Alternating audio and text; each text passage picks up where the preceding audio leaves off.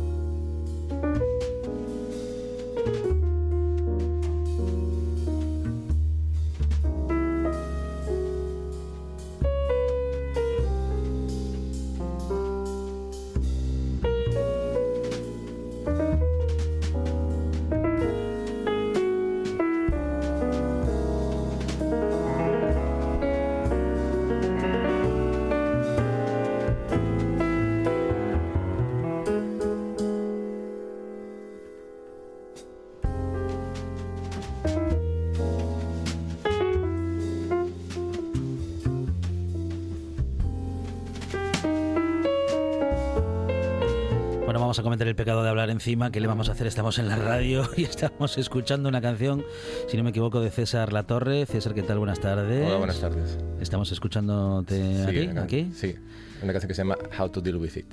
César Latorre, trío. Otro poco, otro poco.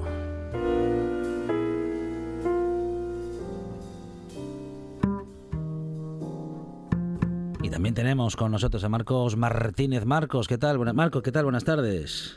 Hola, ¿qué tal? Buenas tardes, ¿qué tal? muy bien, muy bien, bienvenido. Aquí César, músico gijonés, en el teléfono, al teléfono Marco, músico betense. Bueno, en cualquier caso, hablando de, ciudades tan cercanas, bueno, en fin, la música, ¿no? Que, que, que nos une y qué poquitas divisiones hay. Siempre que hablamos de música, pues hablamos de algo tan universal, afortunadamente, ¿no?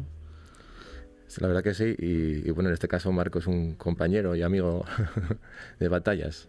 Eso es, eso es. Bueno, César, eh, como decimos, músico gijonés, pianista fundamentalmente, eh, es eh, justamente uno de los que aporta, al igual que Marco Martínez, guitarrista, pues canciones de su autoría que se han incluido en el de Spanish Real Book, que es algo así como dicen que la Biblia del jazz, aunque no sé esta, esta comparación entre un libro religioso y la música, ¿no? Pero bueno, por resumir. Bueno, el concepto de, Biblia yo creo que viene porque en los años 80 se hizo el primer Real Book en Estados Unidos con una lista de canciones que se consideraban las más tocadas, los estándares del jazz. Sí, sí. Entonces, por eso un poco viene el rollo de la Biblia. Si no te sabes esas canciones, no te sabes las leyes, no te sabes cómo funciona el cotarro. Sí, sí, sí. Bueno, los diez mandamientos. Marco, parece que, bueno, aquí hay más de diez canciones, pero si fuesen diez mandamientos y diez, diez canciones, las vuestras serían una de ellas.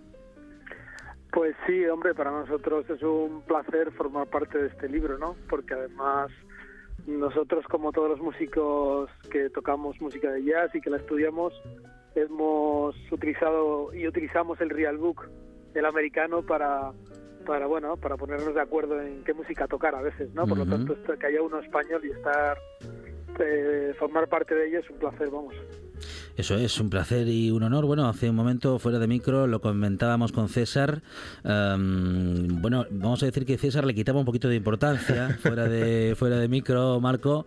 Eh, bueno, un poco por seguro que pues por pues por no por no venirse arriba y por otra parte porque bueno, en fin, eh, esto es algo que sucede más o menos vamos a decir lo que vamos a decir así de fácil se envía la canción y luego ya si eso se incluye en esta publicación pero claro todo el camino todo el esfuerzo que hay que hacer toda la música que hay que tocar todo lo que hay que aprender para llegar a ese nivel en el que unos señores cuando hacen una versión española de la Biblia del jazz o de la guía del jazz va e incluye una canción tuya, claro, eso es que hay todo un camino detrás, Marco, mm, importantísimo.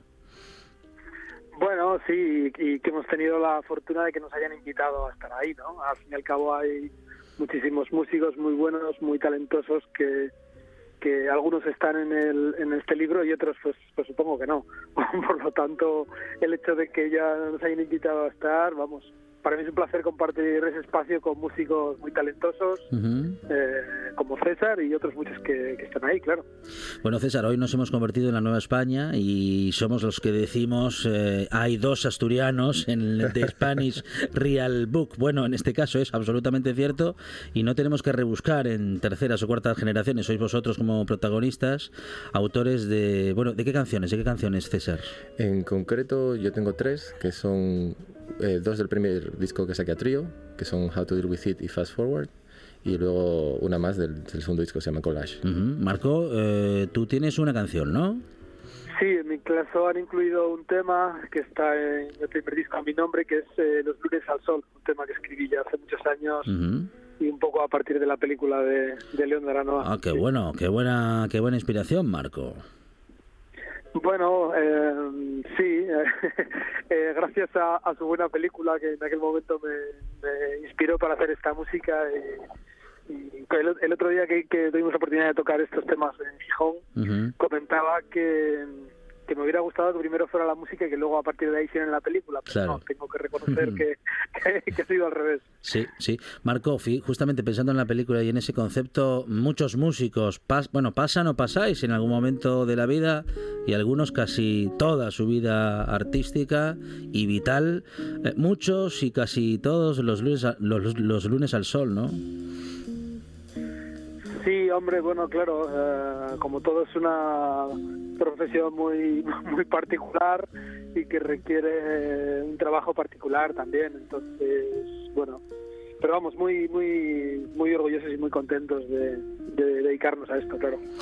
Qué bueno, qué bueno. Uh, César, eh, el, el, jazz, una música, mm, bueno, de siempre, es prácticamente la base musical de todos los estilos.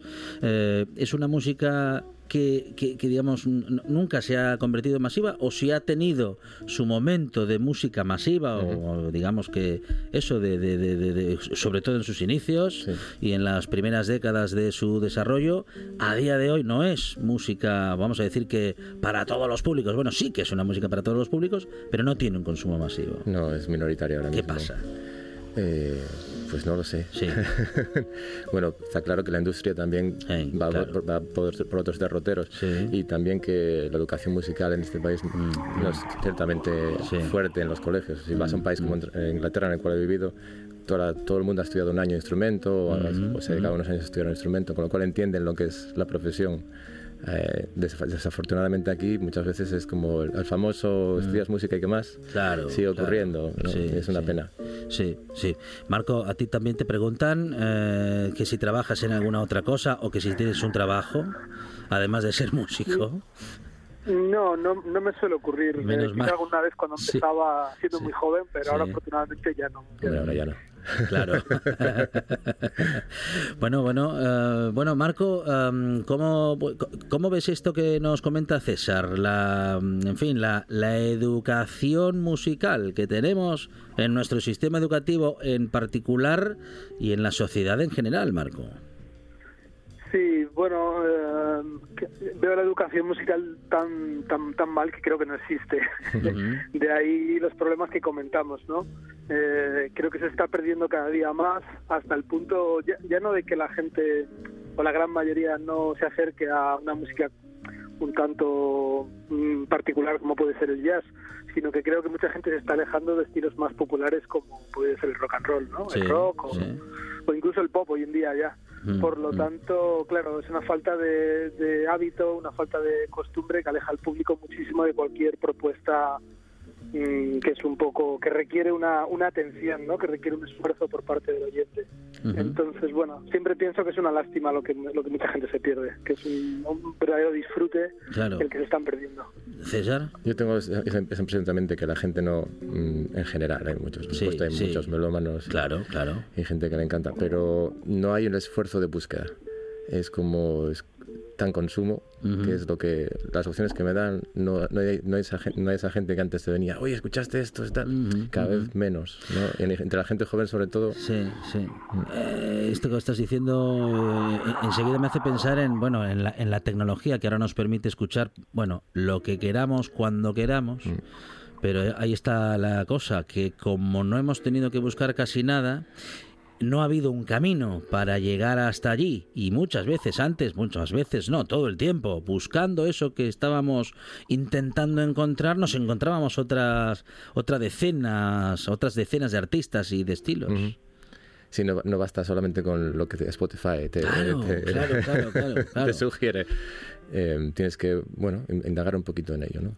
Y es, es, que eso es parte del problema también. Parece que no la música no es importante como antes, en el sentido de que antes la música tenía más, más, más peso, ahora es una especie de, bueno, lo aquí de la música de ascensor, pues ha ganado en, en, peso, me parece. La gente no, no, no, no busca, no, no intenta... Eh, ver que puede tener un, una búsqueda personal en lo que, en lo que le gusta. y simplemente es una pena, es una pena, porque tantas cosas increíbles en música, tantas sensaciones que se pueden eh, experimentar con músicas diferentes, tantas cosas por descubrir, es descubrir que es una, una, pena. Decías hace un momento, Marco, que por alejarnos de, bueno, vamos a decir, por acercarnos a, lo, a, la, a la música más simplificada y más filtrada, nos estamos alejando incluso de aquella que, que, bueno, que Frank Sinatra ya definía como música demasiado sencilla o demasiado comercial, como era y es el rock and roll. Eh, y vamos a peor entonces, porque si nos estamos alejando incluso del rock and roll y nos estamos acercando a cosas aún más sencillas, eh, bueno, en fin, estamos, estamos cada vez peor, Marco. Bueno, pues parece, que sí, no sé cuánto, pero parece que sí. Eh, toca pensar que quizá nos estemos alejando tanto que, el movimiento de vuelta sea, sea positivo y optimista y no sé, y que la, gente vuelva a valorar la música o a buscar lo que decía César, ¿no? A buscar eh, la música de otra manera, ¿no? Eh, ojalá sea así, no sé, yo, tengo ciertas dudas con las generaciones más jóvenes que son realmente las importantes. Eh, ¿Qué va a pasar en este sentido, no? ¿Cuáles van a ser sus sus gustos, sus preferencias musicales en los próximos años, pero bueno, a día de hoy no, no se puede ser muy optimista, yo por lo menos no lo soy. Es verdad, habrá que ver, ¿eh? habrá que ver cómo evoluciona todo esto, um, pero sí, efectivamente, César, los datos actuales no nos llevan a tener demasiada esperanza. Bueno, digo, no, no, no es que, haya que solo escuchar jazz, pero escuchar más de mm. todo, digamos. Sí, y esto que hablabas de la sencillez tampoco el, hecho de que una música sea sencilla tampoco implica que, sea, ningún problema. No, es un criterio. Sí, mm, Sino simplemente que... Los Beatles tampoco utilizaban unos acordes muy complejos. No, hace falta saber millones de acordes y melodías para, hacer buena música, mm. sino simplemente que esa música diga algo y que tenga algo de, digamos, humano o algo, algún mensaje, ¿no? Mm, que ese mensaje sea bueno, que tenga un calado eh, emocional y, artístico también, ¿no? Eh, cuando uno entra a, hablar qué es el arte y qué no es el arte, bueno, ahí nos podemos decir mucho. Claro. Pero, pero eso, que, tenga ciertos valores que, que, que, nos, que nos llegan a todos. ¿no? Bueno, sin duda lo del debate de qué es el arte o qué no lo es, o qué cosas son y no lo son, seguro que es muy amplio, pero el que tenemos claro y la respuesta que tenemos clara, Marco, bueno, es que la música sí es un arte, eh, que hacer jazz es mucho arte y mucha música, o, o mucho música, como diría M.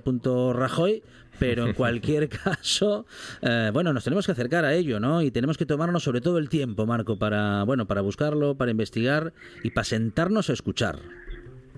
Bueno, sí, un poco lo que comentábamos, yo creo que lo importante, o sea, no es una cuestión ni de complejidad ni de estilo siquiera, no. Creo que se trata un poco de que sea música hecha, hecha de verdad, hecha con la verdadera intención de, de emocionar y de llegar a algún lado no con fines única y exclusivamente comerciales, ¿no? Entonces creo que al final los estilos, que sea jazz, sea rock o sea pop, es lo de menos. Eh, en nuestro caso, que es el, mundo de la improvisación y del jazz, eh, estamos hablando de algo además hoy en día muy muy abierto, que no tiene que no tiene las etiquetas son ya casi algo que no tiene mayor importancia, ¿no? Entonces bueno que se haga música, eh, Duke Ellington decía algo así como que había dos tipos de música, la buena y la mala, ¿no? sí, sí, pues sí. eso estamos hablando de que la música, que ojalá sea siempre buena. Bueno, César eh, Latorre y Marco Martínez, eh, de esas dos eh, clases de música, hacen, bueno, pues creemos que la buena es bastante fácil de deducir y escuchándoles, escuchándoles hablar de música y escuchándoles haciéndola.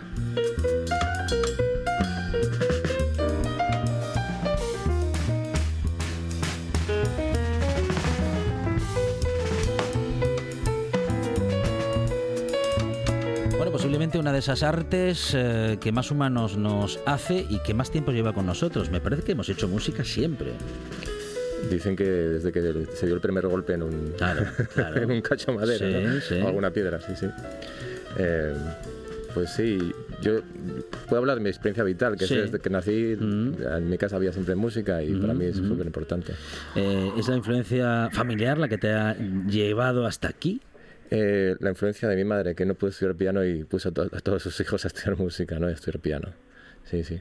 Y más que nada, bueno, pues tiene uno la, suerte, digamos, un poquito de que se le da más o menos bien y, tira para adelante, y tira para adelante. Estudia clásico, estudia jazz, luego empieza a escuchar más música, más música, y ves que es increíble la cantidad de música que hay que no te da tiempo en cinco vidas a escuchar, ni en controlar, ni aprender.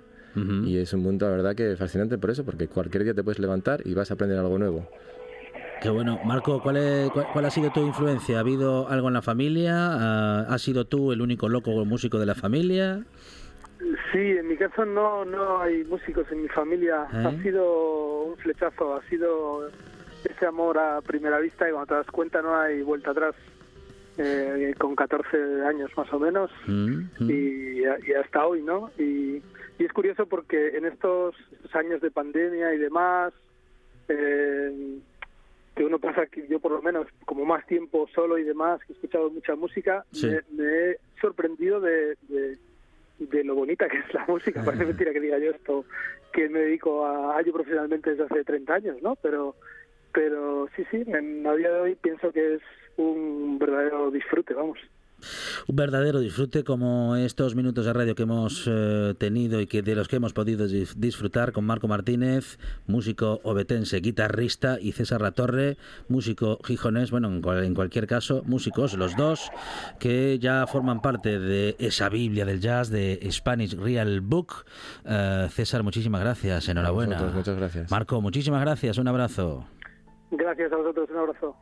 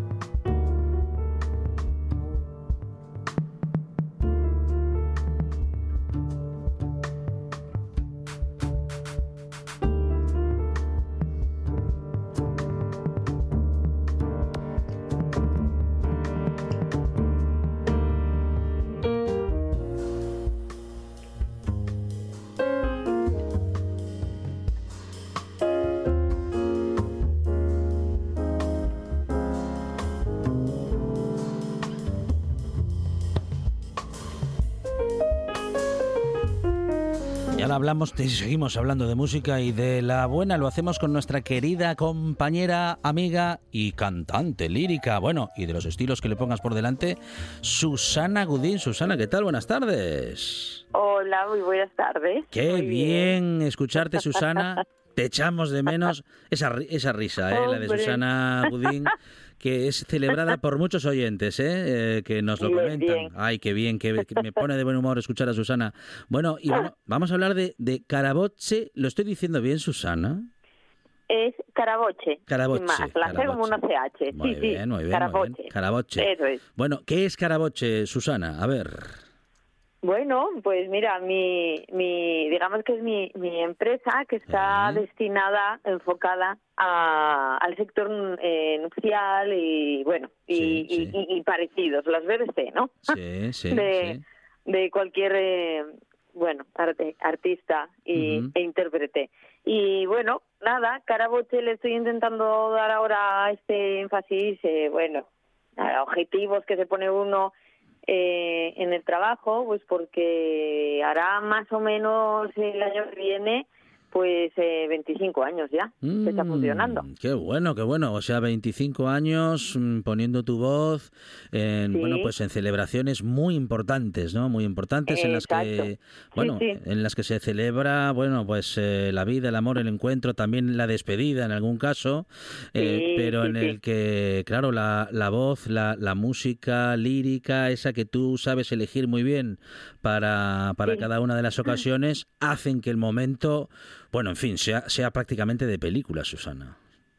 Bueno, pues eso, eso espero y eso es una de las cosas que, que, intento que pase, ¿no? Que sea una banda sonora pues muy acorde a lo que está pasando y que ayude a, mejorar el momento, esa parte tan tan emocionante de, de, bueno, pues de todo. Emocionante a veces es triste, pero aún así, pues la emoción tiene que estar ahí a, a tope y en eso, bueno, pues en eso estamos mm, y además, pues nada, aprovecho porque algunos eh, están un poco, eh, bueno, pues en Alvis, ¿no? Eh, esta que me está contando.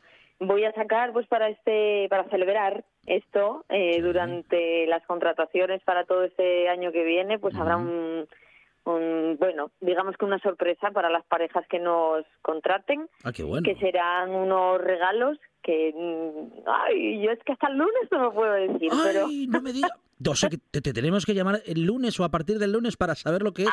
Nos, nos dejas o, o lo veis en redes, ya Ah, vale, vale, vale, vale. Lo vamos a Pero ver bueno, sí, es Un, un regalo, detalle pues, muy especial ah, muy que queremos tener con, con las parejas de novios. Sí. Eh, yo cuando voy a sitios así que te regalan cosas en plan Mm, mm. para que lo pongas encima de la mesita, yo estas cosas las llamo coge polvos. Pues no tiene nada que ver con eso. Vale. Que nadie se preocupe porque no va a haber que limpiarlo ni nada, solo va a haber que disfrutarlo, va a ser una, digamos que va a ser una eh, experiencia. Ah, qué bueno. Y eso, y eso yo creo que, bueno, pues nada, pues qué menos que, que después de tantísimos años pudiendo estar eh, mm, trabajando así, que bueno, pues agradecer de alguna manera, ¿no? Y ahí está, ahí está la cosa. Qué bueno, qué bueno. Bueno, una, una nueva etapa, una bueno, una nueva etapa en cualquier caso de una bueno, de una extensa eh, carrera profesional y de ese recorrido de Caraboche eh, de Susana Gudín como cantante, como cantante lírica, como bueno, pues como creadora de momentos. Y fíjate, Susana, que con esos regalos, por lo que nos dices, eh, bueno, eso de regalar experiencias o de acercarnos a una experiencia es eso, ¿no? Es acercarnos a un un momento. Y eso sí que no se olvida, y eso sí que se vive y se recuerda. Ay, espero que sí. Además tiene mucho, mucho que ver con, con los viajes, con, con ya. Me callo. Bien, no, no, no, decimos nada más. Hay que estar pendientes de las redes sociales. Eh, bueno, perfil en Facebook, en Instagram, eh, en, todo eh, ¿sí? nuestro canal en YouTube, perfil en Instagram, en Facebook y, ya, ya, la recta final puñetera de la página web, pues ya en breve, en breve. Vale, muy bien. Pero bueno, ahí estamos, metiendo ahora caña con toda esta parte digital, que sí que estaba un poquito abandonada, la verdad, pero ya está, ya hay que retomar y, y ponerse un poquito las pilas porque los tiempos van por donde van, ¿verdad? pues vivimos como vivimos y, y es necesario Así que ahí estamos.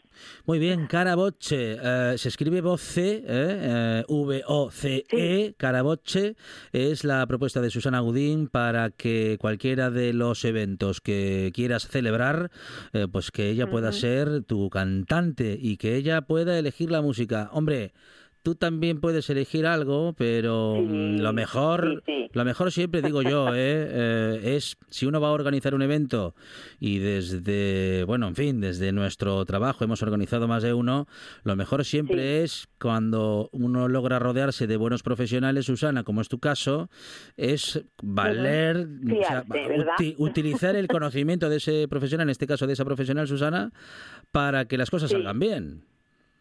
Sí, sí, sí, porque a veces desde, bueno, desde dentro es importantísimo verlo, pero desde fuera tenemos un, son muchos años también y, tenemos un concepto más global de lo que puede pasar. Y a veces el foco de atención ha de estar en otro sitio y no donde tú crees. Y entonces, bueno, pues eh, es todo dejarse asesorar un poco y, y desde luego eh, llegar a, bueno a un punto medio donde todo el mundo esté eh, desde luego muy a gusto, muy contento y confiar en que va a salir eh, 100% maravilloso. Eso desde luego. Pues a visitar y estar pendientes de Caraboche y de las propuestas de Susana Gudín, que a la que vamos a la que vamos a seguir muy de cerca y seguiremos contando todo lo que hace y procuraremos eso, tenerlo muy cerquita de la radio, quién sabe, igual un día hasta nos da una sorpresa otra vez. Oye, a ver, a ver. Claro, claro. Susana Gudín, Susana compañera, muchísimas gracias. Un abrazo y enhorabuena, gracias. Un abrazo para todos. Mil gracias. Chao. El deporte en RPA es más largo, más emocionante, más deporte. Porque en RPA jugamos tiempo añadido. La actualidad del deporte asturiano como en ninguna otra radio. Una hora de información al detalle con todo lo que te apasiona. Tiempo añadido, de 3 a 4 de la tarde en RPA. RPA, siempre con el deporte. 78 consejos. Dos horas de radio. Noticias. Historias. Cada tarde. De 6 a 8. Directo Asturias. En RPA.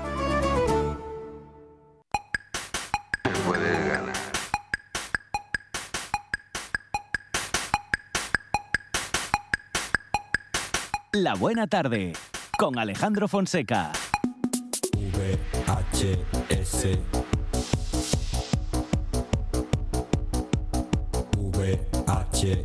VHS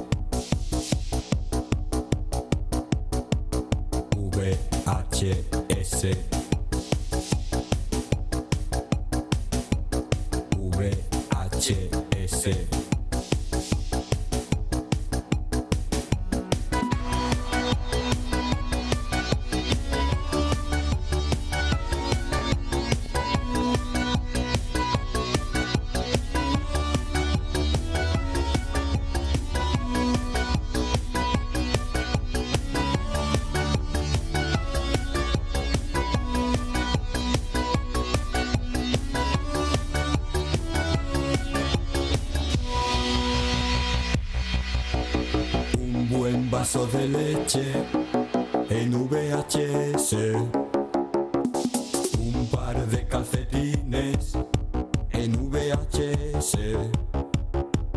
Ese corte de pelo en VHS. Visitas al cementerio en VHS reconfortan más y mejor.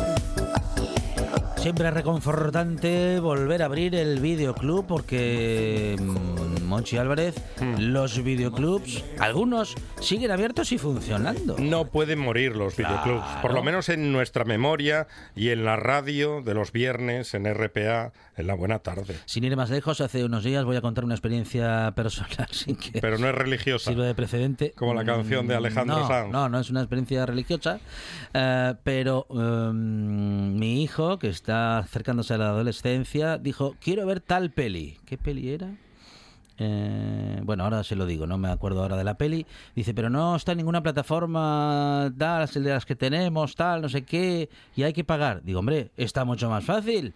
¿Tú te acuerdas de aquello que hacíamos que era ir al videoclub a coger una peli? Digo, bueno, pues cuatro calles para allá, Vas al videoclub, preguntas por la peli, la coges en Blu-ray y pa' casa y en 10 minutos estás viendo la peli. Y encima baratísima, mucho más barato que en la plataforma esa de la que usted me habla, José Fernando de Ribeiro. ¿Qué tal? Buenas tardes. Buenas tardes, muy bien. Y también se puede ir al cine. Sí, también, también. Ahora parece que ya hay que ver todas las pelis en casa. Sí, sí, porque además muchas veces eh, los estrenos se solapan en cine y en plataformas muchas veces, ¿no? Y, hace que pues la gente que está perdiendo esa costumbre de ir al cine y tanto daño hizo a los cines y tanto daño está haciendo y tanto daño va a seguir haciendo, por desgracia, pues... Se está muy fresquito, hay buenas butacas, mejor que en casa, diría yo. Sí, sí, sí. No, Así que vayan al cine. Sí, además eh, hay precios especiales en, muchos cines, también hay precios más caros en, otros, como los que abrieron aquí, que son más eh, premium, ¿no? Para una ciudad premium, pues unos cines premium. Allá se pasan con las palomitas. Se pasan con las palomitas.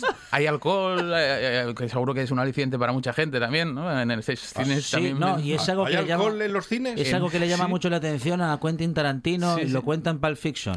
pues en estos... pues allí puedes tomar unas cervezas así de grandes. En estos, en estos nuevos hay incluso... Hablando de Europa, ¿no? Cosas más fuertes todavía que, cerveza. Pero bueno... Yo eh, llevo torreznos al cine. Sí, no, yo llevo... llevo de casa. yo llevo... No, yo llevo mi bebida fresquita de casa si puedo y, bueno, y poco más, la verdad, ¿no? Si, si a la peque, por ejemplo, a mi mujer le, se les apetece palomitas y tal, no, no protesto, ¿no? Porque mucha gente, eh, es verdad que es, la experiencia del cine cambió muchísimo, ¿no? Antes... Hombre, pero que eh, la palomita esté al precio del entrecot, no, no, está claro, me parece está claro, no, no, un exceso. Sí, sí, sí, te cuesta mucho más las palomitas que las entradas, ¿no? Pero hay gente a los que le molesta que la gente coma palomitas. Una cosa es eh, que comas palomitas y otra cosa es que te pongas a hacer el, el indio en la sala, ¿no? sí. Que era una de las cosas que también se perdió en cierto modo. Hacer el indio, tirar cosas. Sí, no, reaccionar a lo que estás viendo, ¿no? Eh, yo ah. me acuerdo, es verdad. La gente se levantaba, me acuerdo en las pelis de Bruce Lee, algunos se levantaban y hacían lo mismo que, que, estaba haciendo Bruce Lee en Operación Dragón, por ejemplo. Sí, pero... Sí, bueno, había, había momentos muy épicos que la gente, claro, se venía arriba, ¿no? Y era... Yo, lo tengo visto. Era, un aliciente más. Sí, sí, sí. Era una cosa divertida también. O, reaccionar, gritar alguna cosa. O aplaudir. Porque uno, ah, sí. cuando algo se emocionaba, el, el protagonista acaba de salir de, de la caverna, aplaudían. ¡Bien!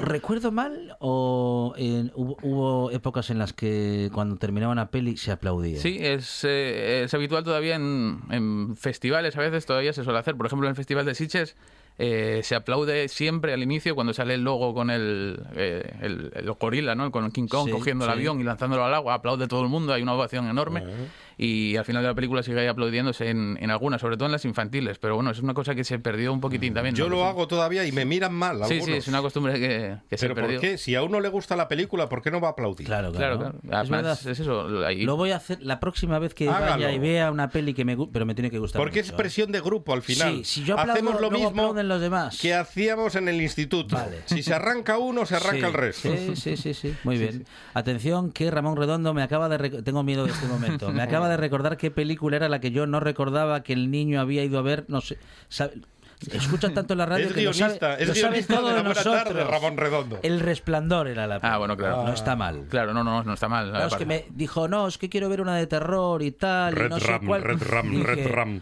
Dije el resplandor. Digo, va, el resplandor. Y después el cabo del miedo. Jolín, no, bueno, pues además tienes... ya está una sesión doble perfecta. Sí, sí, además el Cabo del Miedo, que tienes la versión antigua, la versión moderna, también puedes elegir.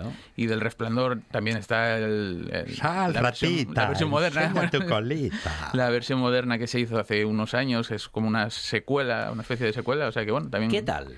Bien, bien. porque la, o sea, la secuela, vamos a decir, de, manera independiente, como película, está bien, funciona, pero vamos a decir que comparándola con la original. Claro, comparándola con la, con la, original, evidentemente sale perdiendo, pero teniendo en cuenta la calidad o, o, como suelen salir normalmente estas estas secuelas o, reboots de muchas eh, sagas que aparecen últimamente y la verdad que en este caso salva, los muebles de una manera que no pensaba, ¿no? Es una película bastante bastante interesante, o sea que bueno, eh, eh, ver El Resplandor y El Cabo del Miedo, por ejemplo, para empezar el fin de semana y luego la semana siguiente la segunda parte y Sí, para no dormir, vamos, para no ir a ninguna casa de vacaciones y nada. Para no tener ningún niño en casa que te despierte por la noche diciendo cosas raras, y, bueno, psicosis también. psicosis, claro, no, claro. evidentemente todos los clásicos de de Hitchcock, incluso muchos de los eh, documentales que hablan sobre cómo se hacían todas estas películas, ¿no?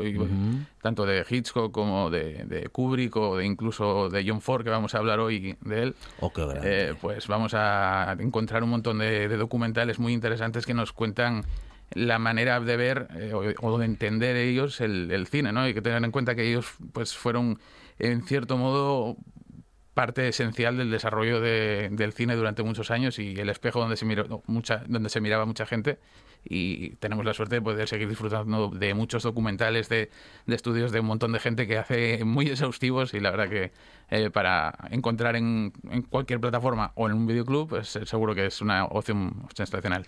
Tres películas, tres. Vamos con la primera de este videoclub que ya está abierto.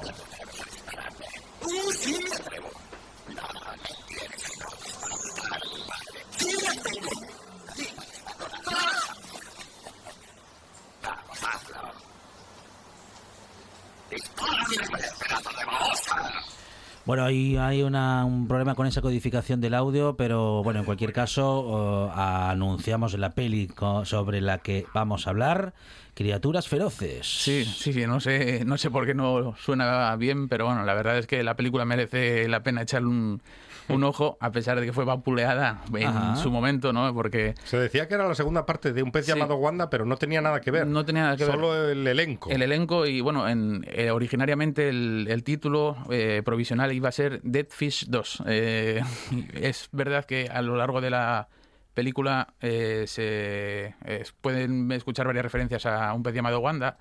Incluso hay un momento en el que el propio John Cleese dice Wanda, llama Wanda y Emily Curtis. Había algún eh, guiño. Hay algún guiño, ¿no? Y, la verdad es que bueno fue una de las cosas que hizo que esta, esta película fuese un fracaso absoluto porque era una película eh, que para empezar, bueno, se le había ocurrido a John Cleese en el 92, que fue cuando empezó a escribir el guion, lo terminó de escribir en el 95 que fue cuando empezaba, eh, empezaba el rodaje. Eh, y la verdad es que todo se torcía, ¿no? Eh, no parecía que fluía o que fluyese muy bien todo lo que parecía muy ingenioso escrito. Y cuando hicieron un pase previo en aquel mismo año, en noviembre, pues la gente reaccionó bastante mal, sobre todo al final. Entonces decidieron cambiar el final. ¿Qué pasa? Pues que, bueno, salía gente que tenía, pues, eh, mucho, mucho, mucho trabajo por aquel entonces, ¿no? Porque salía, pues, eh, John Cleese, Jimmy Lee Curtis, Kevin Klein, Michael Palin. Eh, pues, por ejemplo, Michael, por, Michael Palin tenía la agenda, la agenda completa hasta, bueno, un montón de meses después. Entonces tuvieron que aplazar el final del rodaje al año siguiente, al verano del año siguiente tuvieron que hacerlo con otro eh, director distinto. Eh, mm. bueno, fue una odisea absoluta que, que acabó pues en un en una película que bueno yo creo que tiene muchos muchos fans eh, porque bueno es una película que está bien es una película divertida no es un pez llamado Wanda evidentemente pero es una peli bastante divertida nos habla sobre un multimillonario excéntrico que quiere ir haciendo opas por todos los sitios no va absorbiendo todo tipo de compañías vendiéndolas por tres duros para conseguir haciendo sus locuras de, de, rico excéntrico.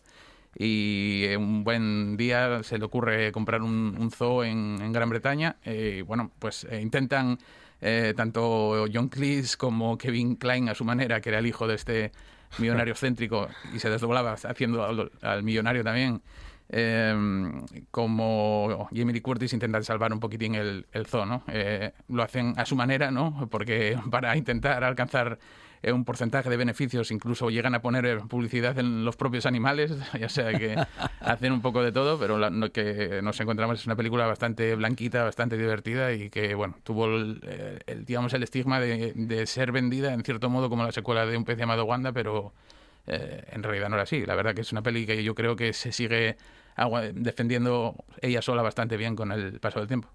Criaturas Feroces, primera película de la tarde y ahora vamos a otras dos que, en fin, que no es que recordemos con cariño, es que queremos verlas otra vez de vez en cuando. Puedes ganar.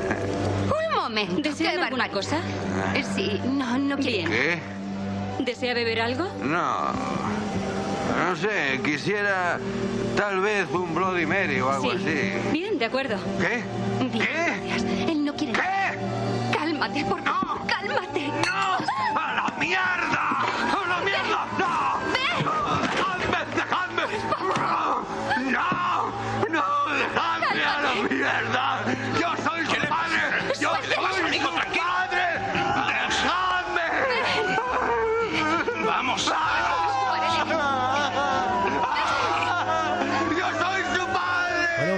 Película mm, dura, eh, con un relato, bueno, pues en fin, oscuro, pero en fin, eh, un relato muy realista.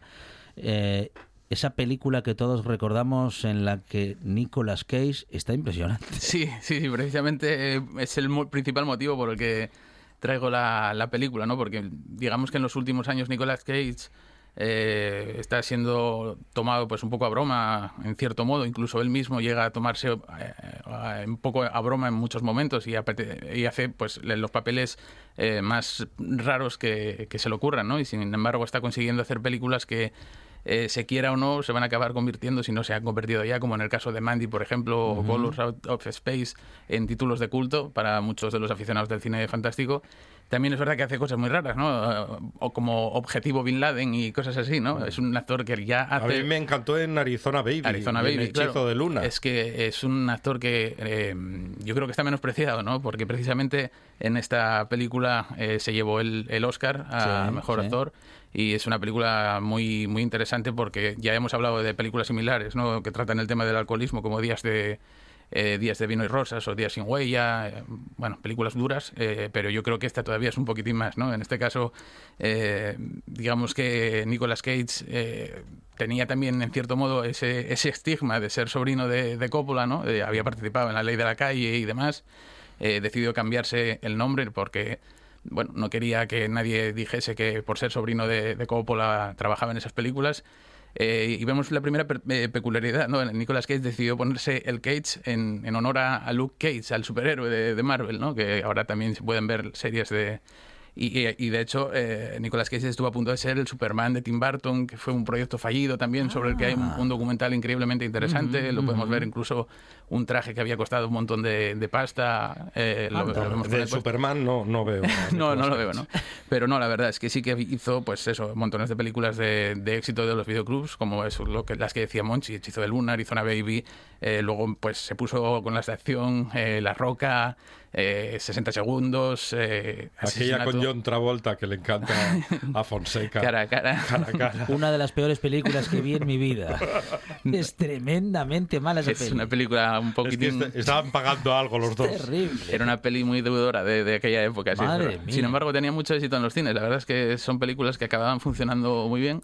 eh, pero bueno, también Esto- hizo... Yo, yo creo que a Travolta hay momentos que si paras la imagen le está dando la risa. ¿eh? por lo menos eh, nos dio también la camiseta esa con el meme de, de, de Travolta o Nicolas Cage con la cara cambiada, ¿no? Ponemos eh, que es muy divertido en relación a esa película, pero bueno, en aquella época hizo también Ojos de Serpiente con, con Brian De Palma, Corazón Salvaje, hizo absolutamente de todo, llegó a dirigir incluso eh, una película de cine independiente con James Franco y y Mena Subari, eh, que se llama Sony. Eh, es un, una- un actor que siempre y para mí siempre cumple, ¿no? Digamos que luego en las películas eh, se le puede exigir más al guion, por ejemplo, o no. Es verdad que en los últimos años ha hecho más eh, cosas, bueno, pues un poco menos eh, dramáticas que en este caso, pero yo creo que, bueno, en esta película está impresionante porque decide lo que decide al principio de la película y hasta que no lo consigue no, no se acaba la película, ¿no? Que es eh, poner fin a su vida, digamos, bebiendo y, junto a él encuentra a una compañera de, de viaje perfecta en, el, en Elizabeth Sue, que es, eh, bueno, eh, es una pasada también poder disfrutar de, de ella en la, en la peli y ver cómo, como decía él, eh, es eh, como un antídoto que mezclado con el alcohol le mantenía en equilibrio en la película, ¿no? Y la verdad es que en este caso, pues yo creo que es una de esas películas increíblemente duras, eh, pero que nos puede contar mucha más verdad de la que parece. Está basada en una novela también muy interesante, también bastante dura. Y la verdad es que es curioso porque es una película que se hizo con dos duros también, ¿no? Una película que costó 4 millones, recaudó más de 50 eh, se grabó un poco a lo loco porque para muchas de las escenas que se hacían en, en Las Vegas no se pidieron permiso, entonces había que hacerlo a toma única, eh, como fuese. Tuvieron que terminarla en 16 milímetros porque ya no había pasta para rodar eh, con, con 36. bueno, un montón de cosas, ¿no? La verdad es que hay momentos muy interesantes tanto en, en lo narrativo, que me parece increíblemente potente, como en, la, en las formas, ¿no? hay momentos en los que eh, está la escena que escuchamos, por ejemplo, grabado con un teleobjetivo, está desde lejos, pero nos estamos acercando eh, a lo que está ocurriendo en aquella mesa de una manera muy, muy especial y la verdad es que es muy, muy interesante. Es una peli que no es tan alegre como Criaturas Feroces, pero que es increíblemente recomendable. Living en Las Vegas, segunda película de la tarde que nos deja a los pies del gran John Ford. ¿Cómo llegó a su poder? Usted ofreció mil dólares de recompensa. Sí, los he ofrecido. ¿Los trae encima? Recibirá la recompensa cuando encuentre a la niña, si la encuentro viva. Creo que uno tiene derecho a esperar que le paguen lo que ha gastado. Yo ya solté mi dinero por ese vestido. 20 dólares yankees. El tiempo de un hombre tiene su valor. Hable. Lo trajo un indio a finales del verano pasado. Dijo que pertenecía a una niña cautiva del jefe Cicatriz. ¿Cicatriz? Nunca hemos oído ese nombre, ¿verdad? Yo tampoco pero el indio dijo que era un guerrero gran jefe de los comanches de Nauyeki. La partida de cicatriz iba a invernar en el norte, en Fort Wingate. Eso dijo el indio. Puede que mintiera. También puede mentir usted. en ese caso, usted no encontrará a la niña y yo no cobraré los mil dólares.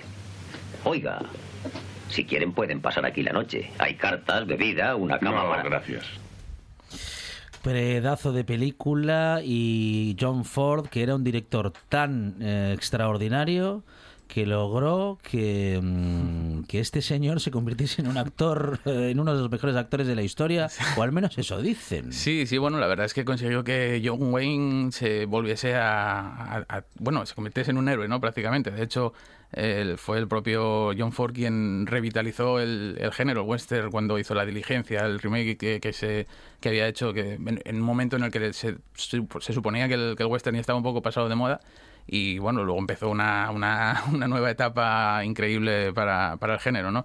Es curioso porque, eh, bueno, eh, esta película también tiene que ver con el alcohol en cierto modo, porque en una época en la que John Ford estaba, bueno, un poco también eh, con un poco más de alpiste de, de, más. Sí, alcohol y juego, era, sí.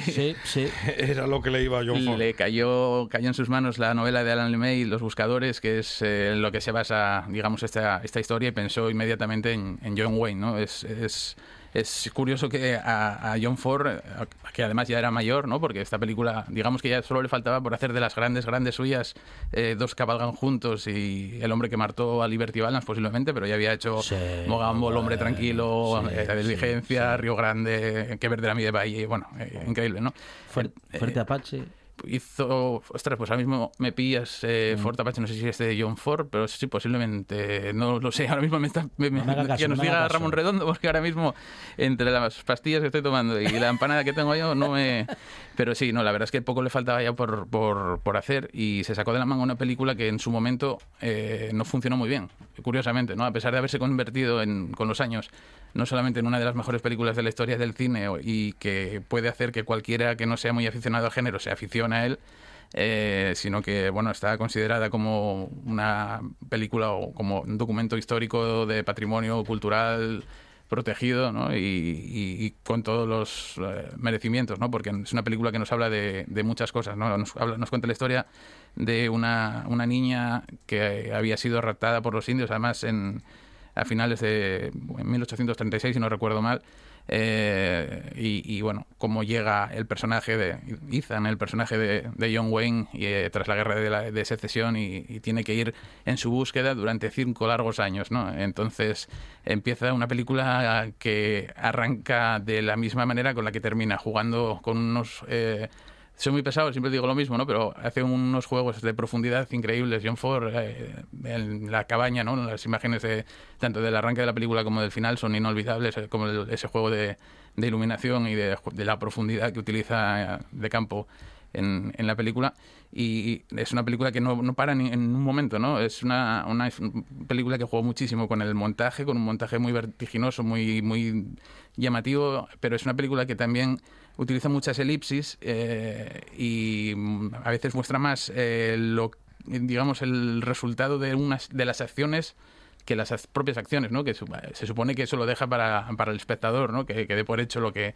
lo que ocurre. Y en muchos casos yo creo que eh, fue por lo que no funcionó en su momento y luego con el paso de los años y analizando la película, pues yo creo que es, por lo que se ha convertido en la, en la favorita de tantos directores y, marcó tanto a, gente pues como Spielberg o, bueno, tantos directores que las nombran siempre como una de las, de las más grandes de, de la historia, ¿no? Y, es, eh, yo creo que es eh, precisamente con todo merecimiento. Además, se aprecia también eh, Vera Miles y el propio Patrick Wayne, que era el hijo de, John Wayne, eh, en que para darle, espolearle un poquitín y animarle, le llegaron a dar incluso un globo de oro para como actor revelación, promesa o no sé qué. Pero bueno, el resto de la película se comió, digamos, los, los mocos en ese sentido, hasta que poco a poco el paso del tiempo fue poniéndola en su lugar. Uh, John Ford, un uh, director que fue el primero en hacer muchas cosas, ¿no? El primero en poner la cámara, mm, digamos que no centrando el horizonte del todo, haciendo, vamos a decir que algo como una desproporción, donde había como mucho cielo y poca tierra, y esto, claro, esto era una perspectiva completamente nueva. Era completamente nueva, claro, hay que tener en cuenta que John Ford, eh, bueno, esta película es del 56, pero John Ford iba haciendo ya cortos desde 1910 y algo, una cosa así, ¿no? Había hecho absolutamente de todo eh, y digamos que había ido evolucionando como el propio cine, ¿no? Y había sido uno de los eh, precursores de casi de, cómo iba avanzando la, la, narrativa audiovisual. Y bueno, pues eso, ese, ese uso de la perspectiva de, de incluso en, los interiores, eh, que hay mucho aire también. Eh, es muy, muy, muy curioso analizar también cómo están los encuadres en los interiores. Eh, son muy, muy particulares y hacen que nos fijemos en muchas cosas más de las que parece que están ocurriendo en, en pantalla en ese momento y la verdad que es interesantísimo. ¿no? Además, esta película tiene la curiosidad de que está rodada toda en exteriores en el Monument el Monument Valley de Utah eh, con la dificultad añadida de, la luz, ¿no? Porque pega un solazo ahí también mm. terrible y la verdad es que está increíblemente bien resuelta. Cualquiera que se tenga que imaginar pues eh, rodar con unas condiciones de tanto sol, pues ya le entran sudores solamente de, pensar en ello, no solamente por el calor. Y, bueno, en Centauros del Desierto pues nos encontramos con un derroche de, talento por, por, todos los sitios, la verdad.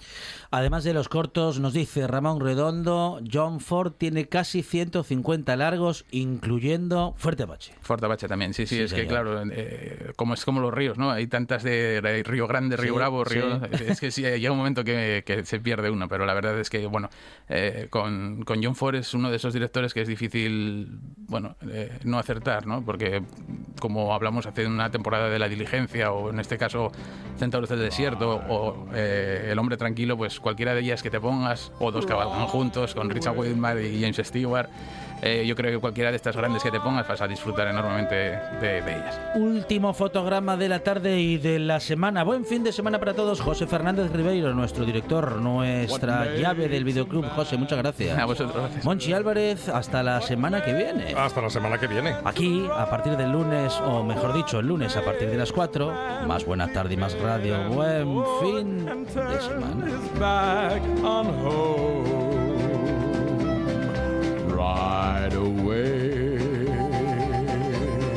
Right away. Right away.